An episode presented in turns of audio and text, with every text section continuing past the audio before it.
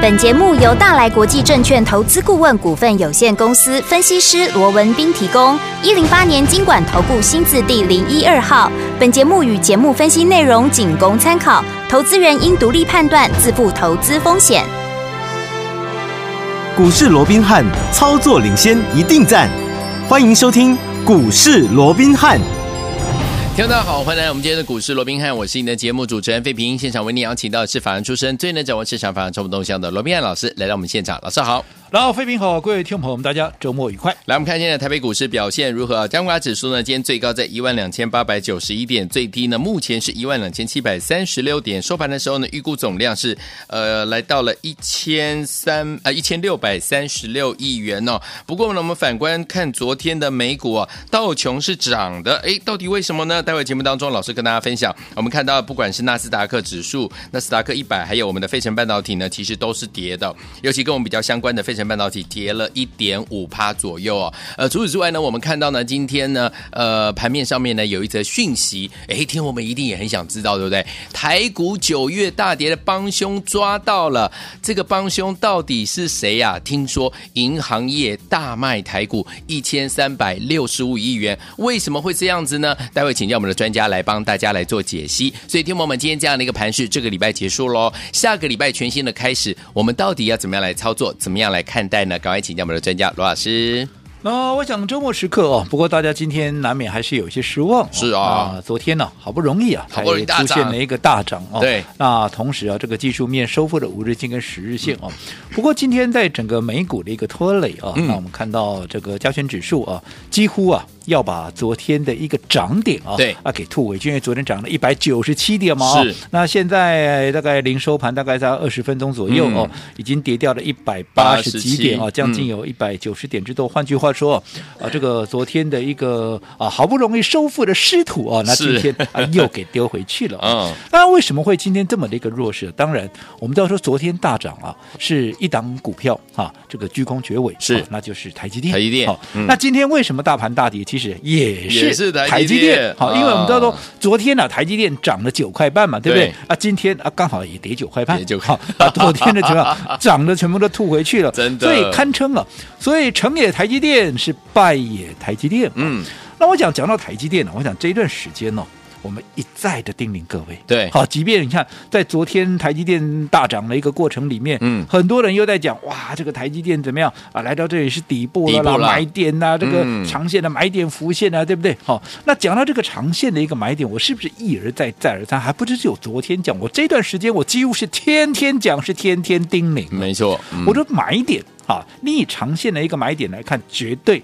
还不到成熟的时机，嗯、对、啊，为什么？因为我们说过了嘛，你有什么理由，你台积电在这边要开始所谓的一个大波段的一个上涨，嗯，对不对？好、哦，我说有几个角度，第一个，你就基本面，你明年的景气至少上半年是有疑虑的，你有什么理由我在这边要开始大涨？对啊，对不对？嗯，那另外，你来自于外资的卖压，它真的停了吗？嗯，它真的停了吗？很多人认为说啊，外资这几天啊有这个啊所谓的反卖为买。他连续卖了两呃这个一两兆，那现在买个一两千，你就认为他不会再卖的？这也太天真了吧？嗯、没错，我觉得很简单的道理，你要外资不卖很简单，嗯，台币怎么样？台币要恢复升值的态势，至少你不要再贬值。对，那你会讲说，呃啊，前两天台币升值两角，哎，嗯嗯嗯，对不对？嗯、那是不是好、哦？这个啊，台这个外资就不会卖？我要告诉各位的是，台币。就算前面两天升值两角，嗯，难道未来不会再贬吗？对，你要去观察它的趋势到底如何嘛？好，就好比说现在也很多人都在讲。啊，因为现在大家市场普这个呃市场普遍都在预期嘛，是啊，联准会在接下来怎么样？它要缓和这个升息的一个步调。对，好、哦，所以在这种情况之下，嗯、美元指数也滑落了，每年的这个美国的十年债也滑落了哦。对，那这样子是不是台币又有机会要做一个升值哦？但是我说过，大家好、哦，我一直告诉各位，不要随着。盘面的一个消息，嗯，大家讲什么，大家往东你就跟着往东，大家往西，那你就跟着往西，嗯哼，这样是很糟糕，而且是很危险的。对，我这样说好了，没有错。今天呢、啊，大家预期说啊，这个呃，可能从十十一月大概也不会什么太大的变化了，哦，当然就是三码也是几乎是笃定的了哦。那大家现在寄望的是让十二月有渴望，好、嗯，就是不会再升三码了啊，就是升息两码，对不对？好，那我这样讲好了，即便联准会在未来已经有在讨论，当然讨论不代表说一定就这么做嘛，嗯嗯、对不对？好，嗯、那就算未来讨论出来的结果是真的缓和。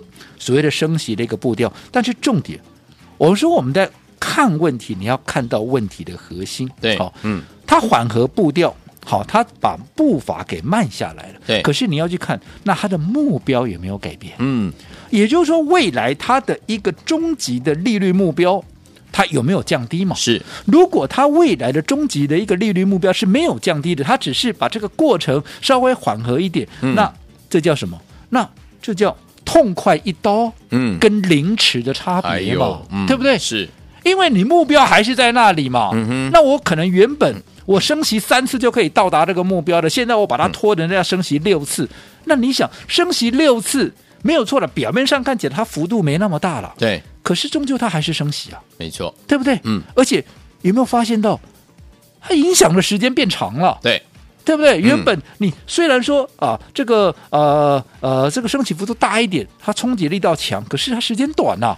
你长痛不如短痛，有时候未必是坏事、啊。嗯，那如果说你现在影响的时间长了，而且它持续升息，那我这样说好了，如果它未来还是要持续升级，因为目标没变嘛，对，它只是把时间拉长而已嘛。嗯、那如果目标没变，那未来它还是持续升息，那我只请问各位嘛，十年债，因为利率还是要升嘛。嗯那如果它还在升息，你做十年债，纵使现在短暂的啊，短暂的从原本的高点四点三，现在掉到四以下，那你未来会不会再回去回去四点多？嗯哼，因为你还在升息，它十年债一定要上去的嘛，没错，对不对？对，好，那如果说未来十年再要上去的话，那你说对于一些科技股的一个压力，是不是它还是存在？还是在？再者。你持续的一个升息，我一直告诉各位，利差的问题，利差的一个问题。嗯，现在联邦利率三点二五。再升十一月，那十一月再升三码就变成四趴了，嗯，对不对？那你说到了十二月，因为十一月我们不开会嘛，你除非央行好，他要召开临时会嘛。但是以目前来看，好像这样的一个几率也不高了，嗯、对不对？嗯、对，所以人家升到四，人家升到四趴的时候，我们是不开会，我们的利率依旧怎么样？依旧停在一点六二五嘛，对，对不对？嗯、好，那到了十二月。人家不管是升两码也好，升一码也好，至少已经升到四点多了。就算升一码了，当然这个几率现在很低的，因为现在普遍预期是升两码了。嗯哼，升两码的到四点五嘞。那我们纵使了，因为我们现在央行都是一码一码的半码半码升嘛。对，你纵使让你升一码好了啦，嗯、你现在一点六二五，让你升一码，让你升到一点八七五，好不好？你一点八七五就对人家四点五，嗯。很简单，我说过了嘛。今天你今天是一个定存族，你今天要存款，你是要存四点五的，你还是要存一点八七五的，对不对？当然多的，差一倍多哎、欸！我当然要存四点五啊，谁要存一点八七五啊？嗯、那在这种情况之下，尤其现在通膨这么高，我能够有多的收入，我当然要选多的收入啊，嗯、对不对？对，所以一定还是会往美金去做流动。嗯，那你如果说持续往美金做流动的话，那你说？台币它有没有贬值的压力？嗯，那如果台币有贬值的压力，我再请问各位，外资纵使这两天它短暂的恢复到买超，啊，你接下来会不会再卖？还是会卖啊？嗯嗯、我说一直告诉各位，我们看。不要看短线的一天两天的一个变化，好，我们要看的是怎么样？看的是一个整体的一个趋势。嗯，所以昨天大场大家在兴高采烈的一个、嗯、啊，在拍手鼓掌说，我是不是很斩钉截铁的告诉各位，嗯、是熊市没有改变？对，或许很多人恨得牙痒痒的，你每次在那边泼冷水，你每天在那边讲那些有的没有的，对不对？告诉你实话，都在触眉头。但是我说过了，嗯、我何尝不愿意讲你喜欢听的话？当然啊，对不对？嗯但是我说我是研究员出身，我不好，我研究员出身，我一分证据，我说一分话嘛。是。那在这种情况之下，如果你现在就是还不到乐观的时候，我告诉你乐观，纵使我让你觉得开心，短暂觉得开心一点，可是我认为长久了，那我说长时间来看的话，我就在害你。嗯，因为你在不该乐观的时候，你乐观了嘛。对。你做了错，因为我说今年你做对做错，你会差很多嘛。那如果说你的态度不对了。对不对？你面对这整个盘面的研判的一个态度不对了，你当然你很容易做错，你很容易做错，你就很容易受重伤。嗯，没错。那在这样的一个情况之下，我说那绝对不是好事，所以我宁可让你骂我。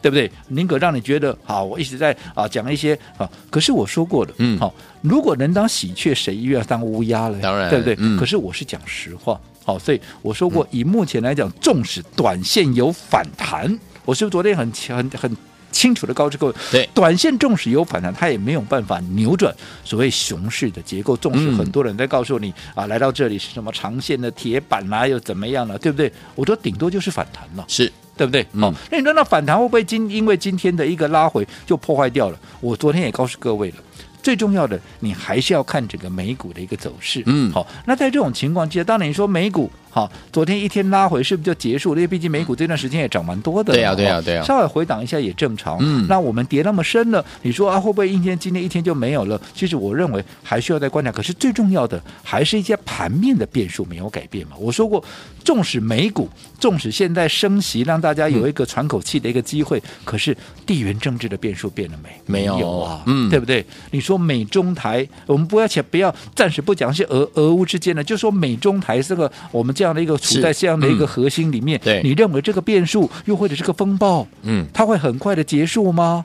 那在这种情况之下，它对于整个盘面，它是不是就是一个引诱？你对一个，我说你必须站在外资的立场去想，如果是你站在外资的制高点来看的话，你会觉得。这个时间点，又或者说你对于这国内的大资金的，你在啊这样的一个角度来看的话，你会在这个时间点，你把你过去卖掉的股票啊，赶紧怎么样？赶紧把这个资金就全力的大力投资，把钱、嗯、把这个前面卖掉的股全部都买回去吗？会吗？我想不会，啊会。嗯，那在这种情况下，你要怎么样寄望这里？会有大行情，甚至于怎么样，甚至于会出现回升，我想都言之过早。好，所以昨天我们老师呢，还是提醒大家，熊市结构呢没有改变之下，不要忘了趁反弹时候把现金留在我们的身边。下个礼拜怎么操作？马上回来。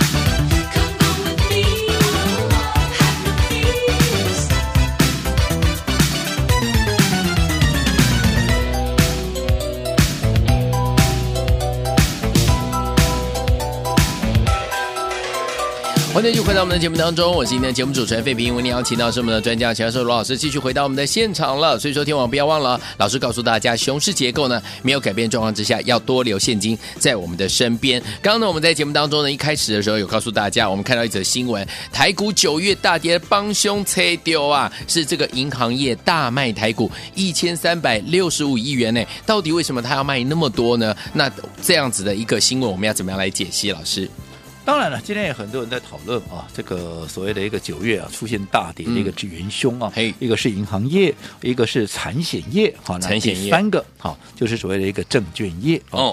那其实啊，很多人会觉得说啊，都是你们害的哦，害这个九月的台股啊掉成这个样子。嗯，嗯但是我必须这样讲啊，你说银行业哦，又或者说产险啦，又或者啊这个所谓的证券业哦，嗯，你说他们为什么不卖嘛？嗯，你会怪他卖，可是。他如果换作是你，你要不要卖？要啊，跌成这个样子，而且九月份的一个变数又那么的一个多。好，国际股市也好，地缘政治也好，升息、通膨的问题一大堆，我不卖，难道我要让我的资产一直缩水吗？对呀、啊，对、啊。我这样说好了，不管是银行也好，不管是产险也好，嗯、不管是证券也好，证券。嗯当然，你在讲的是自营部门嘛，对，对不对？嗯、那你说自营部门或承销部门，好，他们也要对他们的股东，他也要对老板负责啊。当然，那在这种情况之下，你说那未来我如果不卖股票，那绩效一直下去，你说谁要负责？嗯，对不对？对，但该卖就该卖嘛。是，那银行跟产险也是一样啊。你说产险这些钱难道是公司的吗？这些钱是投资人的，是他们的客户的。嗯对不对？那在这种情况之下，如果说他不保有他的该有的一个啊、呃、所谓的一个获利能力的话，那他怎么样对得起他的股东？怎么样对得起他的客户呢？嗯、对，所以在这种情况之下，当然好、哦，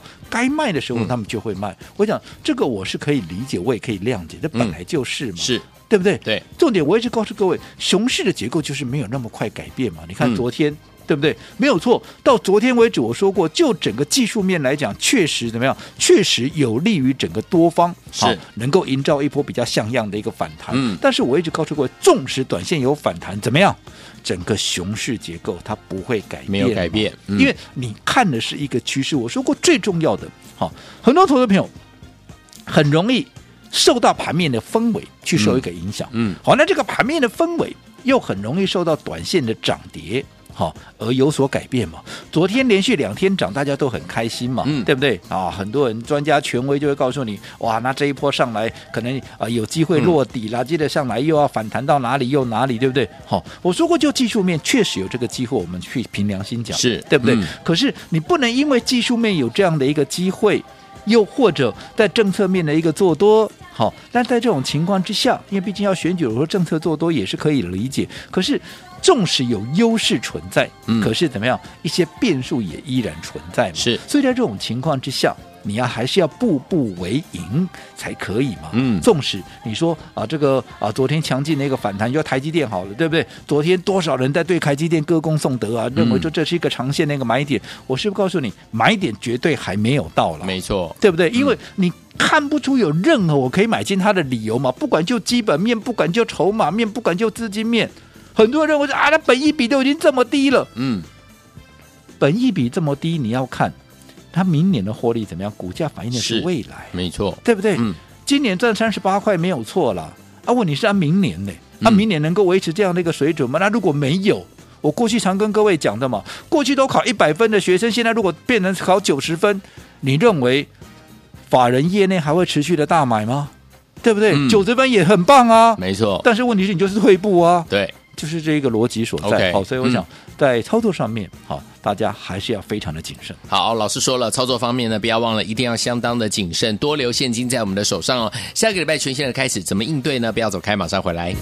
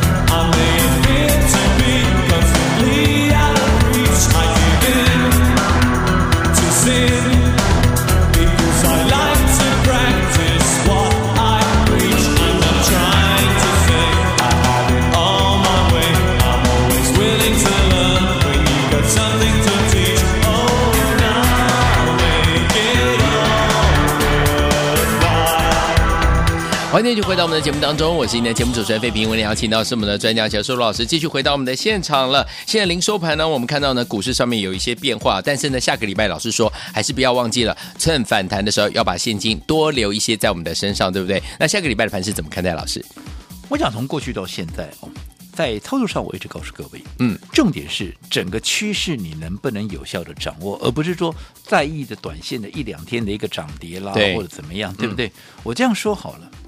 今年以来，如果说你掌握到整个大趋势，什么叫大趋势？我这样说好了，我们的操作各位应该都很清楚。对，好，我三月我就出清所有的电子股，是这个所有的会员、所有的老朋友都可以帮我做见证，有对不对？嗯。后来四月份开始，我们把资金全数怎么样投入在生技股，一直到现在，我对生技股的看法没有任何的改变，嗯、这个大家也都是知道的，对不对？好，没有错。大家会说啊，生技股最近也跌啊，九月份也是大跌啊，嗯、对不对？嗯，好，没有错，九月份确实它是跌了。好，这个我们说涨就涨，跌就跌嘛，对，我们必须认清这个事实嘛。但是你想，当你在三月你把所有的电子股都出清，嗯，好，然后你四月份开始，我们四月份做什么股票？各位应该还记得吧？我们做瑞基，嗯，我们做宝林附近。对不对？瑞基从一百二涨到一百八十几，对，宝林附近从一百一涨到一百七十几，对不对？那接着下来，五月份开始，我们做什么？我们做药华药，是我们做宝瑞，我们做什么？我们做易德，还有做北极星。对，好，那这些它怎么涨的都不用多说了。嗯，耀华药三字头涨到六字头，对，宝瑞两百出头涨到将近四百，三百七十几，是对不对？嗯，好，三百五十几了，对不对？好，那接着下来，包含像易德二字头涨到四字头。好，那北西更不用说了，一百出头涨到两百多。对，好，那你说那最近这些股票都跌下来了，这些股票都跌下来，可是我在高档，我是不是都有出一趟？有，我并不是带你报上又报下。嗯，好，那你说重视。那九月份啊，这个生技股也出现了一个涨多，因为毕竟真的涨太多了嘛。嗯、它前面大盘跌了五六千点，它已经涨了。你看有些股票都涨超过一倍。你说在这样的一个情况下，它做一个补跌，这很正常啊。嗯、是。但是重点，如果前面你避开了电子股无情的下杀，然后你从四月到八月，因为九月才开始跌嘛，对不对？嗯、你从四月到八月这段时间，好，你的一个生技股，你多好。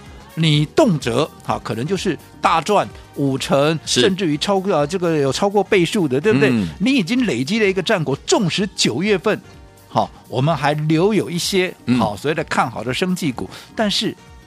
你前面所垫下的底，难道会因为你九月份的一个生技股的补跌，你全部吐回去吗？不会，不会啊！嗯、你战果一定还是在啊。是，那更不要讲说，相较于这段时间我们在买生技股的时候，嗯、很多人你自己说嘛，专家权威有没有很多人只要跌就叫你买电子股，跌就买电子股，反正大跌大买，小跌小买，反正一路就是买电子股，有没有？是，买到现在你腿都软了，对不对？嗯。